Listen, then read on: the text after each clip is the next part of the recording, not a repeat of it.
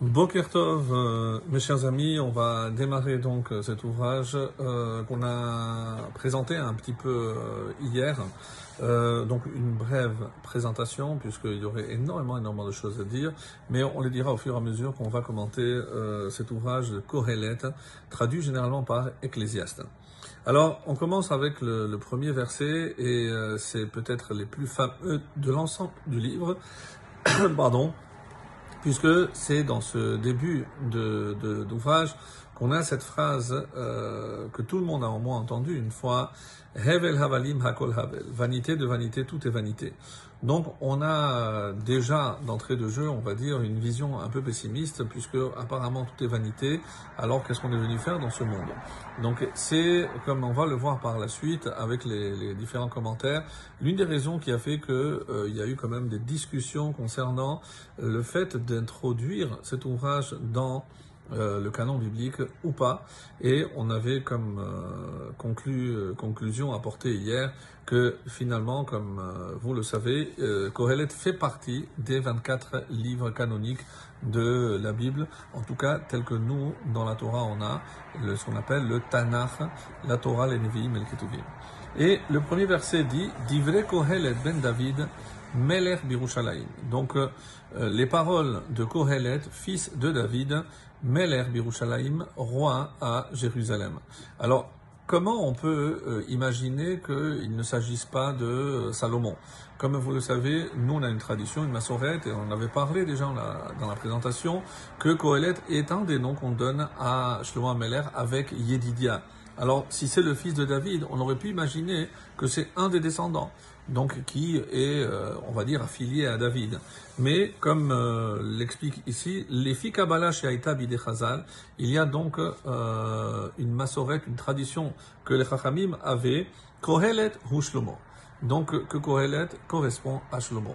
Et là, donc, c'est euh, définitif, même s'il y a d'autres critiques, d'autres commentaires euh, en dehors, on va dire, de notre tradition, qui pensent qu'il ne s'agit pas forcément du roi Salomon.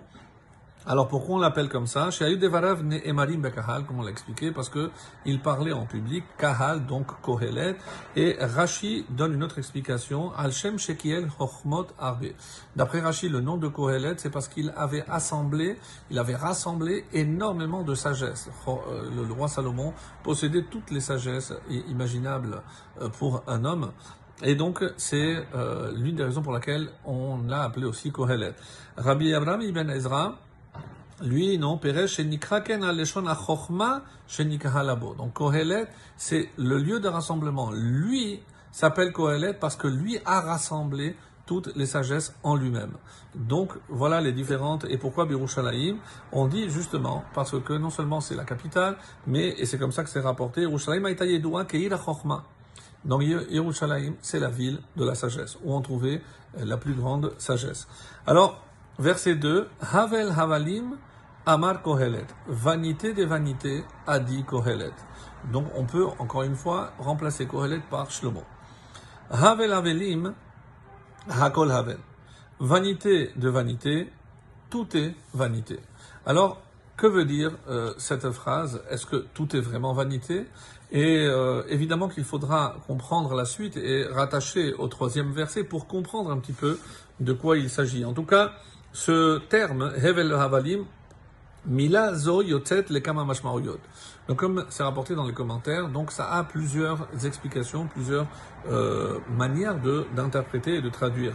Aikara ora'a, donc quel est le sens premier de ce terme? Hevelapé, c'est la laine.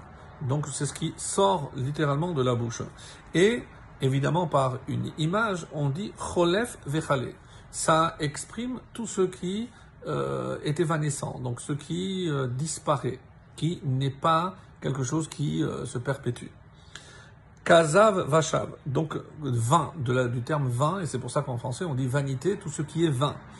Davash et Mbomamash, donc il n'y a rien de concret dans cette chose-là, comme encore une fois la laine.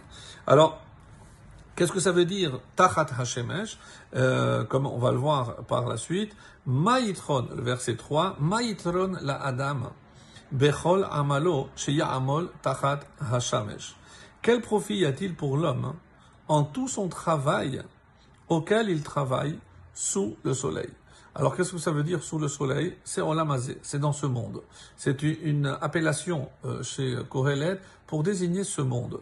Donc si je me concentre uniquement dans ce monde, qu'est-ce qu'il me reste? Et c'est ce qu'il veut expliquer. Maitron, qu'est-ce qu'il va gagner de tous ces efforts? Aramel, c'est vraiment un effort qu'il doit fournir. Bechol yamol. Donc il doit s'efforcer. Et comme j'ai dit, makom va amelim bene adam. Donc ce monde, les amal, euh, Adam, les amal yulad. Donc l'homme a été créé pour faire des efforts. Mais encore une fois, et peut-être qu'il faut se projeter, et c'est pour ça que l'explication est importante, de se dire que les efforts que je fournis ici-bas ne sont pas pour avoir une récompense ici-bas. C'est-à-dire tout vise un tahlit, une finalité beaucoup plus élevée, et c'est ce que nous verrons par la suite. Excellente journée.